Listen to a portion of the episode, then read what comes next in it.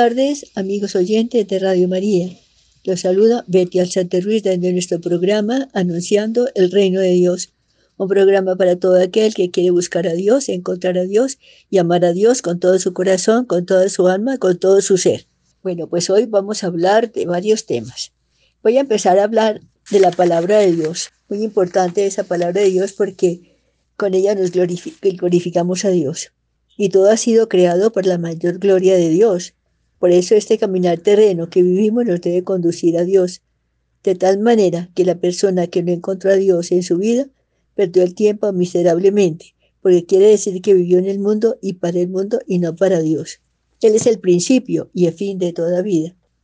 Y para cumplir con lo que Dios quiere de cada una de nosotras, tenemos un medio eficacísimo, la palabra de Dios, su vida, los cuatro evangelios. Es un diario de la vida de Jesús, de María, de San José y de los apóstoles, con una parte dedicada a los tres reyes magos y también habla de los discípulos de Jesús y de la fundación de la iglesia. La luz del Evangelio, amables oyentes, nadie podrá decir un día que no la vio si el agua del santo bautismo corrió sobre él. La palabra de Dios es nuestro camino, nuestra dirección y el testimonio a favor de nuestro ante el tribunal de Dios leyendo y meditando la palabra de Dios, vamos logrando la transformación en Cristo, Jesús, que es el fin principal de, toda vida. Jesús hizo todo bien. Leyendo la palabra de Dios aprendemos a vivir como Cristo vivió. Aprendemos a perdonar como Cristo perdonó. Aprendemos a mirar a todos con mirada de compasión y de amor. Jesús no se fijó si era pobre o rico, si era joven o adulto, o anciano, si era bonito o feo. Se fijó en el alma de todos y por eso hizo lo que hizo para que el alma de todos mereciera el cielo. Reconozcamos pues la grandeza y el valor de la palabra de Dios y vivámosla para que esa luz entre muy hondo en nuestra alma y así nos convirtamos en luz del mundo, luz para los demás, para, para nuestra familia y nuestros conocidos y amigos. La palabra de Dios nos enruta a la casa del Padre. Esa palabra es como un faro en la oscuridad más profunda. Ella nos marca el camino.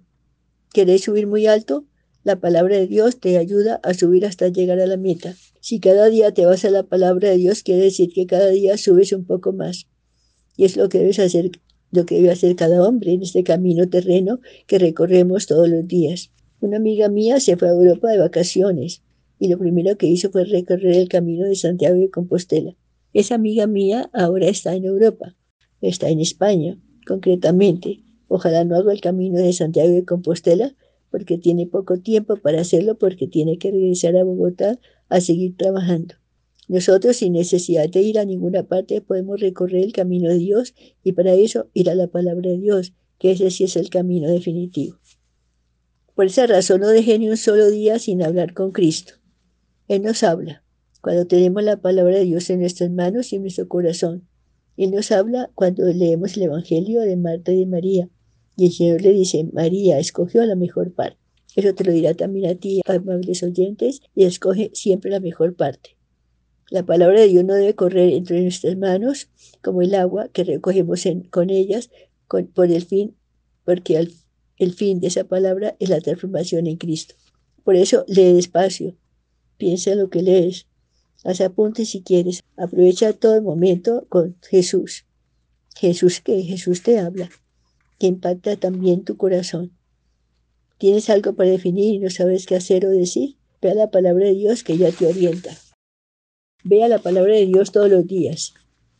Un cuarto de hora, 15 minutos, así aprenderás de memoria muchos pasajes de la vida de Jesús que te servirán para ti, para tu oración y contemplación y para evangelizar, como hemos dicho. Hemos de reconocer que no conocemos sino una partecita de las palabras de Jesús y que apenas sabemos la décima parte de los cuatro evangelios, mientras que los llamados predicadores de la Biblia, llamados adventistas, están versados en las escrituras. Los ángeles escriben el evangelio en el cielo, dice, hemos leído en alguna parte. Leamos ese evangelio todos los días. Por eso repito, los ángeles escriben evangelio en el cielo. Leamos ese evangelio todos los días. Por eso pidámosle al Señor la gracia de apreciar su palabra de amarla y profundizarla, para que así conformemos nuestra vida con la suya. ¿Quieres ser luz para tu familia? Ve a la palabra de Dios. ¿Quieres que tu familia sea lo máximo en este mundo? Vea la palabra de Dios. Que no te falte la palabra de Dios diariamente, en la mañana, mediodía o por la noche. Ponte un horario. Porque los padres de Malí no dan clases de palabra de Dios a sus, hijos, a sus niños, ¿cómo les serviría?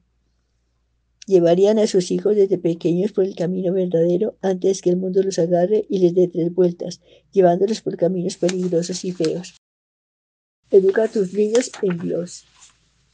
Y, detrás, después, y después tendrás hombres íntegros, verdaderos hijos, orgullo de una familia, de una familia y de una sociedad.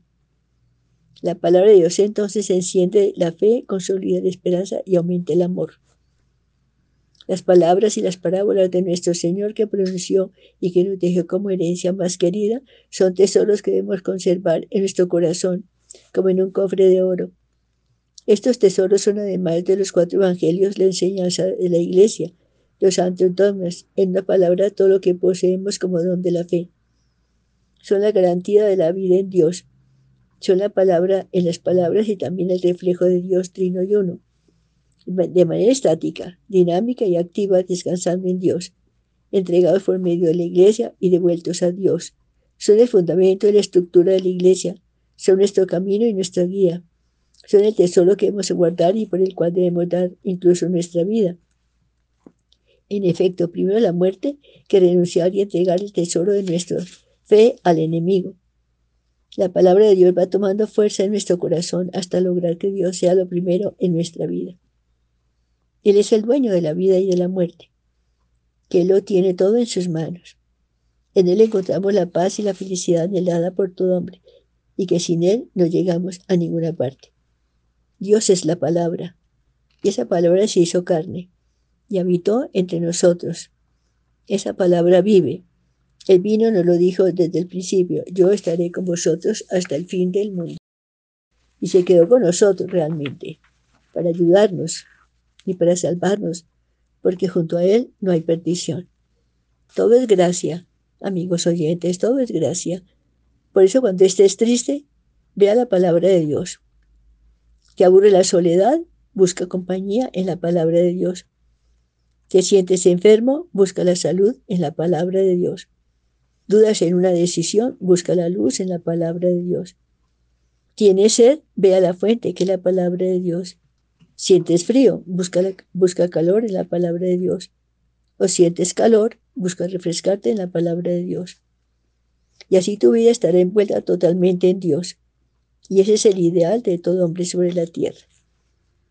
Viendo todo esto, sabemos entonces que el libro de los libros son los cuatro evangelios, o mejor, la Sagrada Escritura, porque el Antiguo Testamento es la preparación para el Nuevo Testamento.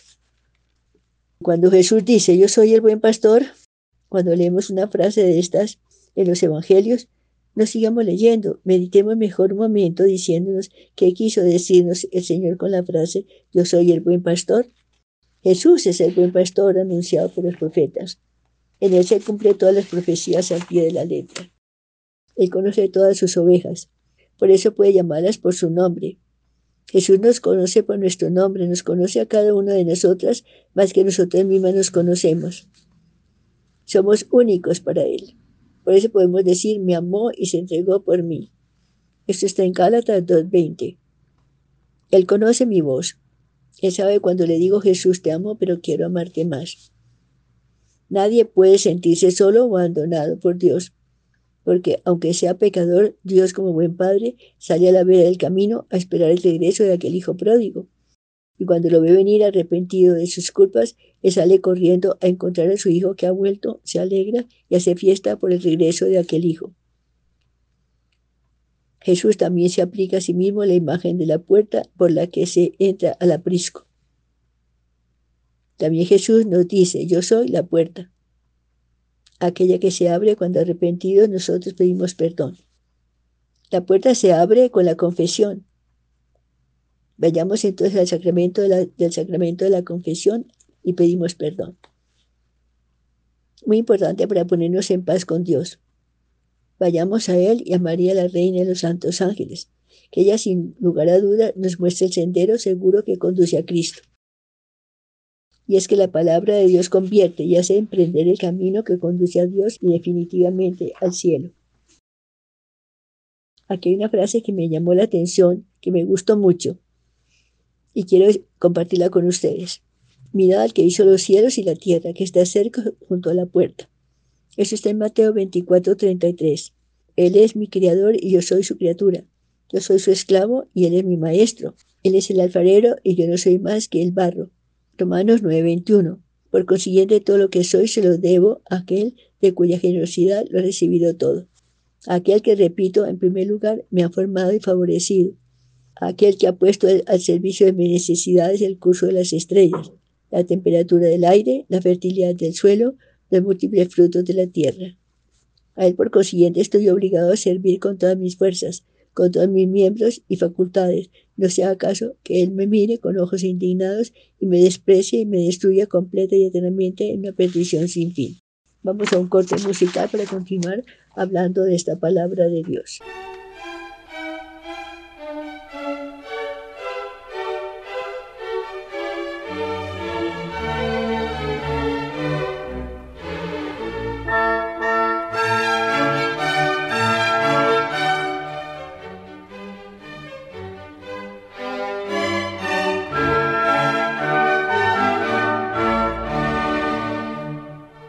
Nosotros tenemos muchos tesoros en nuestras manos, que a veces ni nos damos cuenta que los tenemos. Uno de esos tesoros es precisamente la palabra de Dios, que llena la tierra y respira toda la creación. Esa palabra de Dios es el centro de la creación. Es el norte del hombre que quiere llegar a Dios. Es el centro de la iglesia. Es el alimento de nuestra fe, nos abre la puerta de la esperanza y nos llena de amor el corazón. La palabra de Dios es el sol en la oscuridad terrible que vivimos en el mundo. Nos da consuelo en la tristeza. Nos da el consejo oportuno cuando lo necesitamos. La palabra de Dios es Cristo, presente que nos habla, como habló a los apóstoles, a Lázaro, a Marta y a María, y a todos aquellos que se encuentran en el camino. La palabra de Dios es medicina en la enfermedad. Es aquella luz que necesita todo hombre en el sendero de la vida. La palabra de Dios llama a ser constructores del reino para que todas las cosas tengan en Cristo por cabeza y abunde la justicia y la paz en toda la tierra. La palabra de Dios nos lleva a la presencia de Cristo, en los pobres, en los sencillos y marginados. Nos lleva a ayudarlos como Cristo los ayudaría si estuviera con ellos. La palabra de Dios es vida, sin ella el hombre es como si muriera porque le falta el aire de la gracia. La palabra de Dios es fuego, que quema y prende la llama donde quiera que esté. La palabra de Dios es amor. No hay amor más grande que el amor de Dios. Ningún amor humano puede compararse con el amor a Dios, porque el amor humano es amor finito y el otro es infinito y atraviesa la frontera de lo temporal a lo eterno. En el cielo se vive en plenitud esa palabra de Dios. Por eso Hemos de amar la palabra de Dios, por eso hemos de leerla todos los días como norma de nuestro plan de vida. No la dejes nunca para más tarde. Y no la dejes nunca, porque es como si Cristo quisiera hablarte y tú lo dejarías plantado. Le daría la espalda. ¿Qué otras ventajas tiene la palabra de Dios? Transforma la, transforma la vida, despegándola del mundo y metiéndola en Dios. Con la palabra de Dios el hombre se encamina al cielo. La bienaventuranza está asegurada el hombre comienza a amar de veras con amor sobrenatural y divino. Ve las cosas desde la dimensión de la cruz, por tanto se adquiere la fuerza para superar los obstáculos, cruces y sufrimientos. Se desarrolla entonces mucho más los ojos de la eternidad que todo hombre debe tener. La palabra de Dios cambia, transforma, diviniza al hombre. La palabra de Dios convierte al hombre en espada de Dios para el gran combate por él. Vamos a un corte musical para continuar un poco con la, con la palabra de Dios y luego con la vida de los santos.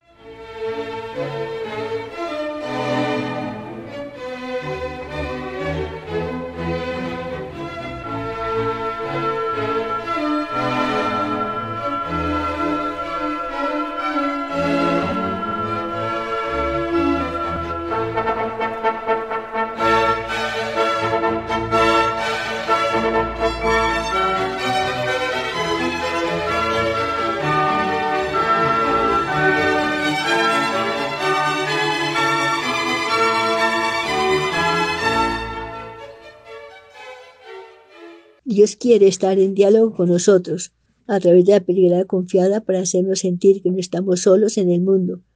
Él nos invita a amar y mirar a nuestros hermanos que también pasan por tribulaciones y luchas en su paso por el mundo.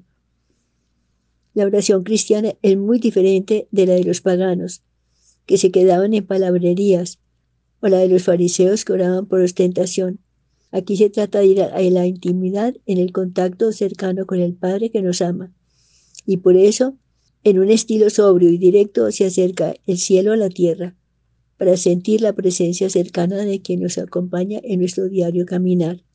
Por eso santifica en nombre de Dios para señalar su trascendencia y desde la humildad sentir que somos criaturas suyas, existentes prevenientes de la bondad del Padre. Asimismo, en el centro de la oración está la petición de la venida de su reino, pues éste se establece en nosotros a través de la justicia, la libertad y el servicio fraterno a los demás, de modo que se que quiera orar, el Padre nuestro está dispuesto a vivir el programa de las bienaventuranzas para ser presente al reino de Dios en medio del mundo Allí es donde se da la escucha serena y atenta para descubrir la voluntad de Dios para cada uno de sus hijos.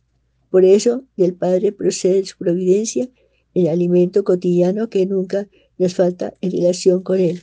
Aprendemos la palabra de Dios.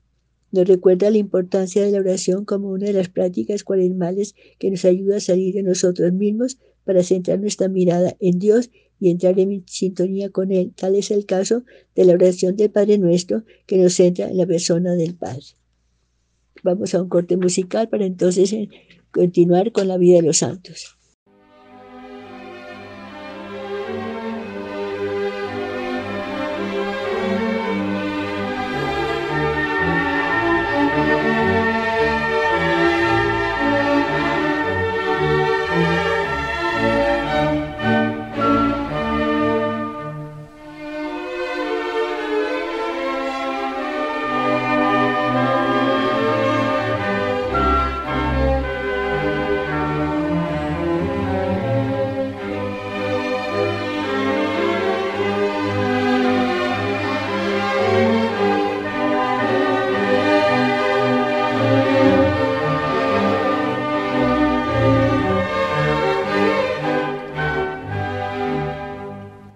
Vamos a leer pues un poco la vida de San Damián de Molokai, apóstol de los leprosos del año 1889. Este ángel es el patrono del primero de julio. Lo han llamado el, el leproso voluntario, porque con tal de poder atender a los leprosos que estaban en total abandono, aceptó volverse leproso como ellos. Lo beatificó el Papa Juan Pablo II en el año 1994. Benedicto XVI canonizó el 11 de octubre de 2009. El padre Damián nació el 3 de enero de 1840 en Bélgica. De pequeño en la escuela ya gozaba haciendo como obras manuales, casitas como las de los misioneros en las selvas. Tenía ese deseo interior de ir un día a lejanas tierras a misionar. De joven fue arrollado por una carroza y se levantó sin ninguna herida. El médico que lo revisó exclamó, este muchacho tiene energías para aprender trabajos muy grandes. Un día, siendo apenas de ocho años, dispuso irse con su hermanita a vivir como ermitaños en un bosque solitario, a dedicarse a la oración. El susto de la familia fue grande cuando notó su desaparición. Afortunadamente, campesinos lo encontraron por allá y lo devolvieron a casa. La mamá se preguntaba qué sea lo que a este niño le espera en el futuro. De joven tuvo que trabajar muy duro en el campo para ayudar a sus padres que eran pobres. Esto le dio una gran fortaleza y lo hizo práctico en muchos trabajos de construcción, de albañilería y de cultivo de la tierra, lo cual iba a ser muy útil en la isla lejana donde más tarde iba a misionar. A los 18 años lo enviaron a Bruselas, la capital, a estudiar, pero los compañeros se le burlaban por sus modos acampesinados que tenía de hablar y de comportarse. Al principio aguantó con paciencia, pero un día, cuando las burlas llegaron al extremo, agarró por los hombros a uno de los peores burladores y con él derribó a otros cuatro. Todos rieron, pero adelante le tuvieron respeto y pronto con su amabilidad se ganó la simpatía de sus compañeros. Bueno, a los 20 años escribió a sus padres pidiéndole permiso para entrar de religión en la comunidad de los Sagrados Corazones. Su hermano Jorge se burlaba de él diciéndole que era mejor ganar dinero que dedicarse a ganar almas. Ese hermano perdió la fe más tarde. Muchas veces se arrodillaba ante la imagen del gran misionero San Francisco Javier y le decía al santo, por favor alcánzame de Dios la gracia de ser un misionero como tú. Y sucedió a otro religioso de la comunidad le correspondía irse a misionar a las islas de Hawái, pero se enfermó y los superiores le pidieron a Damián que se fuera el de misionero. Eso era lo que más deseaba. 1863 zarpó en un navío hacia su lejana misión. En el viaje se hizo sumamente amigo del capitán del barco, el cual le dijo, yo nunca me confieso, soy mal católico, pero le digo que con usted sí me confesaría. Damián le respondió, todavía no soy sacerdote, pero espero un día, cuando ya sea sacerdote, tener el gusto de absolverle de todos sus pecados. Ya veremos cómo años más tarde esto se cumplirá de manera admirable e inesperada. Poco después de llegar a, Honolulu, fue ordenado sacerdote y enviado a la isla de Hawái. Las primeras noches pasó debajo de una palmera, porque no tenía casa para vivir. Casi todos los habitantes de la isla eran protestantes. Con ayuda de unos pocos campesinos católicos construyó una capilla con techo de paja y allí empezó a celebrar y a catequizar. Luego se dedicó a atender con tanto cariño a todas las gentes que los protestantes se fueron pasando casi todos al catolicismo. Fue visitando uno a uno todos los ranchos de la isla y acabando con muchas creencias supersticiosas de esas pobres gentes y reemplazándolas por las verdaderas creencias. Llevaba medicinas y lograba la curación de numerosos enfermos pero había por allí unos que eran incurables, eran los leprosos. Malakai, la isla maldita. Como en las islas de Hawái había muchos leprosos, los vecinos obtuvieron el gobierno que a todos el que estuviera enfermo de lepra lo desterraran a la isla de Molokai. Esta isla se convirtió en un infierno de dolor y sin esperanza. Los pobres enfermos, perseguidos en cacerías humanas, eran llevados allí y dejados sin auxilio ni ayudas. Para olvidar sus penas se dedicaban los hombres al alcoholismo y, y los vicios, y las mujeres a toda clase de supersticiones. Al saber estas tristes noticias, el padre Damián le pidió al señor obispo que le permitiera irse a vivir con los leprosos a Molokai. A Monseñor le parecía casi increíble esa petición, pero le concedió el permiso y allá se fue. En 1873 llegó a la isla de los leprosos.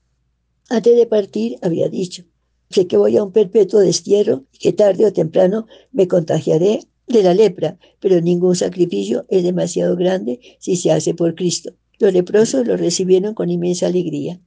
La primera noche tuvo que dormir también debajo de un palmar de una palmera porque no había habitación preparada para él. Luego se dedicó a visitar a los enfermos. Morían muchos y los demás se hallaban desesperados. El padre Damianco empezó a crear fuentes de trabajo para que los leprosos estuvieran distraídos. Luego les organizó una banda de música. Fue recogiendo a los enfermos más abandonados y él mismo los atendía como abnegado enfermero. Enseñaba reglas de higiene y poco a poco transformó la isla convirtiéndola en un sitio agradable para vivir. Empezó a escribir el extranjero, especialmente a Alemania, y allá le llegaban buenos donativos. Varios barcos desembarcaban alimentos en la costa, los cuales el misionero repartía de manera equitativa. Y también le enviaban medicinas y dinero para ayudar a los más pobres.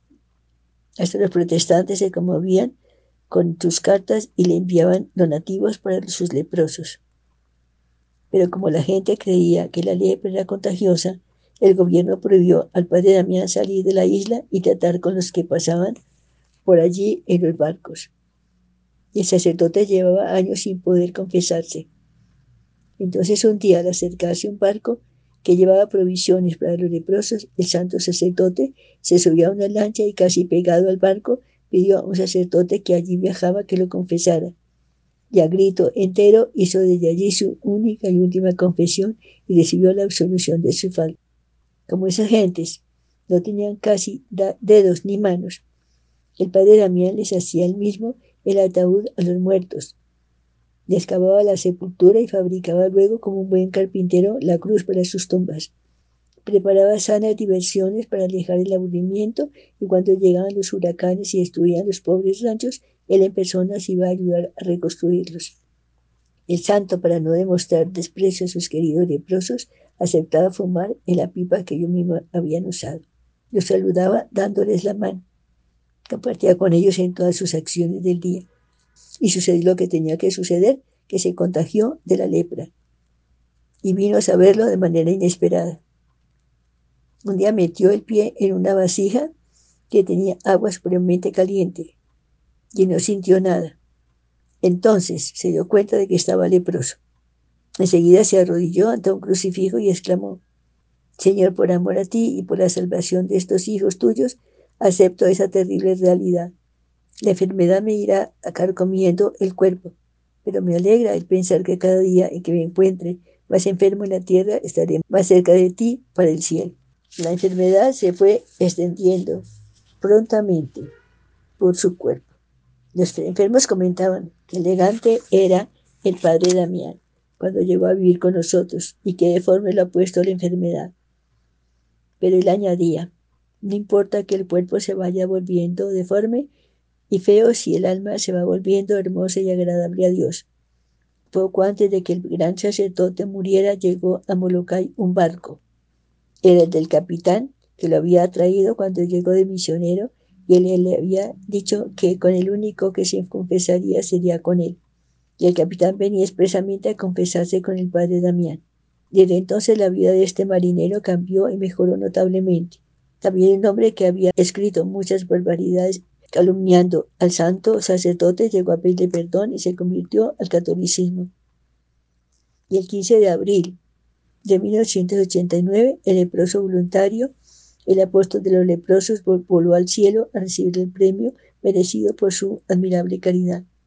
En 1994, el Papa Juan Pablo II, después de haber comprobado milagros obtenidos por la intercesión de este gran misionero, lo declaró beato y patrono de los que trabajan entre los enfermos de lepra.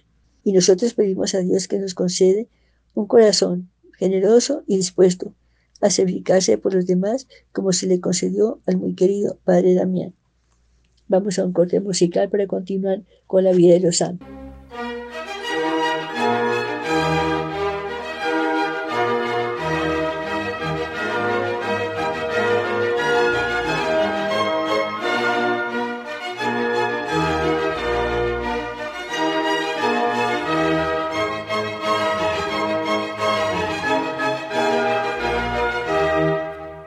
21 de junio y es el día de San Luis Gonzaga.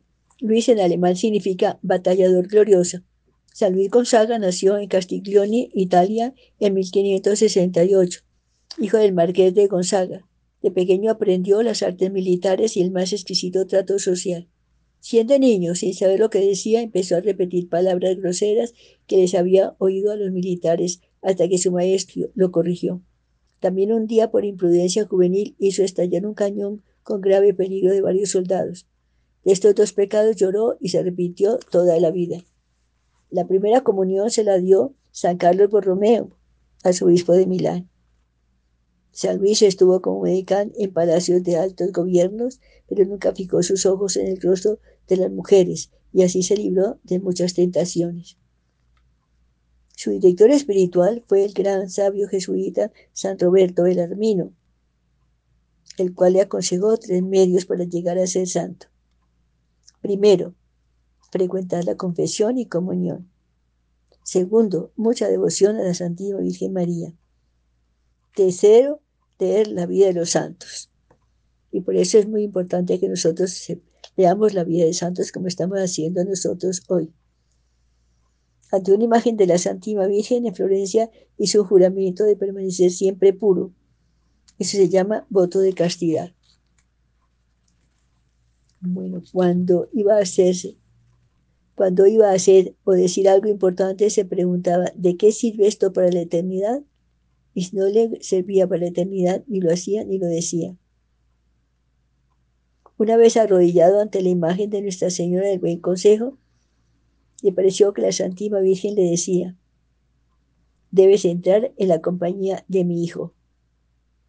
Con esto entendió que su vocación era entrar en la comunidad compañía de Jesús, o sea, hacerse jesuita.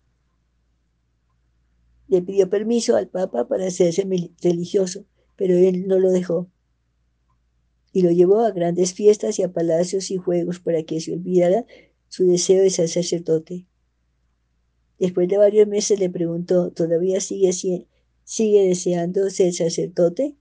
Y el joven le respondió, en eso pienso noche y día. Entonces el papá le permitió entrar de jesuita. En un desfile de orgullosos jinetes, un caballo elegante, Luis desfiló montado en un burro mirando hacia atrás. Lo silbaron, pero con eso dominó su orgullo.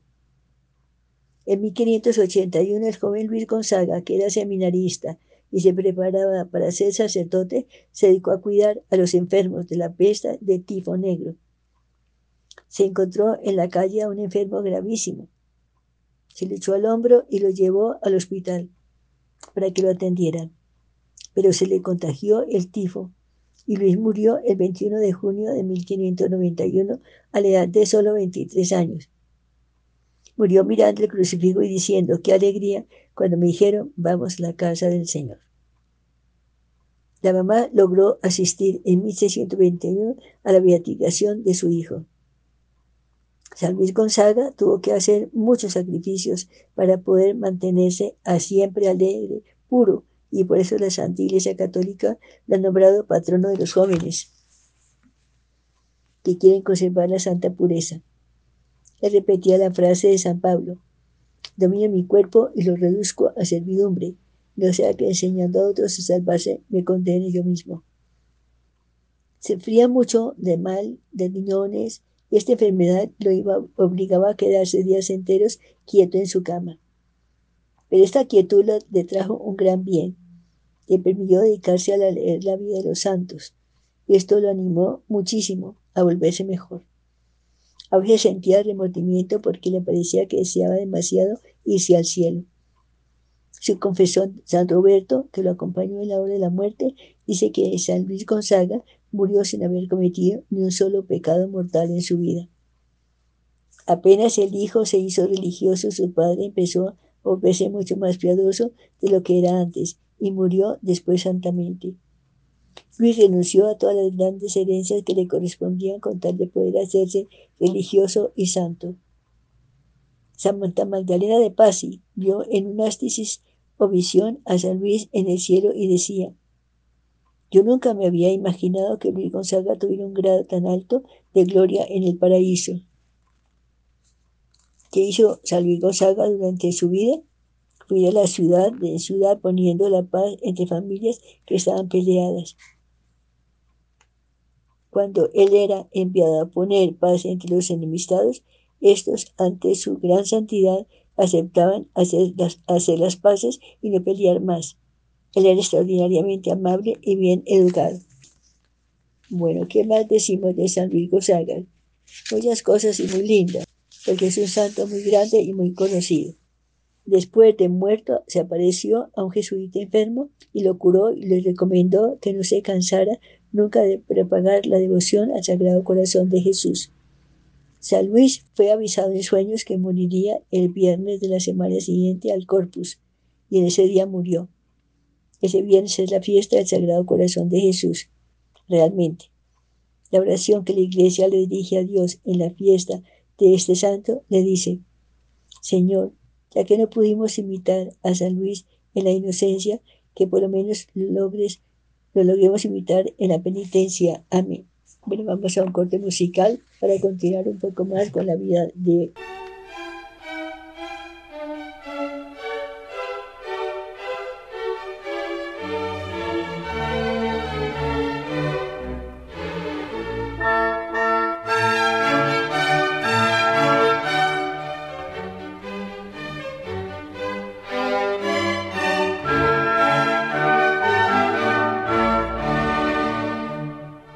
Santo es de todos conocido, que el siglo de oro español no solo permitió el desarrollo de las letras, sino también el florecimiento de la Iglesia en su organización como en el fruto de la santidad. Nació cerca de Mantua, Italia, en el año 568. Su padre lo educó en las armas desde pequeño, como dijimos antes. Fue a los 10 años cuando Luis, en la iglesia de la Anunciación, en Florencia, Italia, se ofreció a Dios y espontáneamente se consagró a María como ella se consagró a Dios. ¿Entendió lo que estaba haciendo? No solo crecía cada vez más su gusto por la oración y la meditación, sino también una cierta intolerancia por el mundo que lo rodeaba, frívolo y espiritualmente vacío. A los 12 años recibió su primera comunión de San Carlos Borromeo, que vino a visitar Brescia, Italia. Entonces decidió entrar en la compañía de Jesús y para ello tuvo que soportar dos años de luchas contra su padre. Ya libre para seguir a Cristo, renunció a su título de herencia y herencia y entró en el colegio romano de los jesuitas. Se dedicó a atender a los humildes y enfermos, especialmente durante la epidemia de peste que azotó Roma en 1590. En esa ocasión, cargó sobre sus hombros un moribundo que lo infectó. Murió en el año 1591 en Roma, Italia. El Papa Benedicto XIII lo canonizó el 31 de diciembre de 1726. Bueno, yo creo, amables oyentes, que con esta vida de los santos nosotros hemos leído muchas cosas para que nosotros los imitemos y logremos la santidad para, que, para la cual Dios nos ha llamado. Hasta aquí mi programa de hoy. Recen ustedes por mí, que yo rezaré por ustedes. Y nos veremos entonces la próxima semana, Dios mediante.